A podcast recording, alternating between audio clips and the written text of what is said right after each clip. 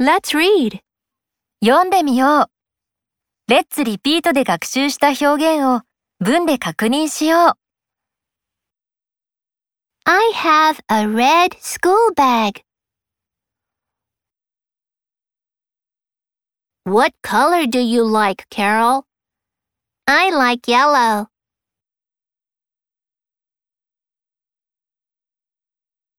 Which do you want? A green t-shirt or a pink t-shirt? I want a pink one.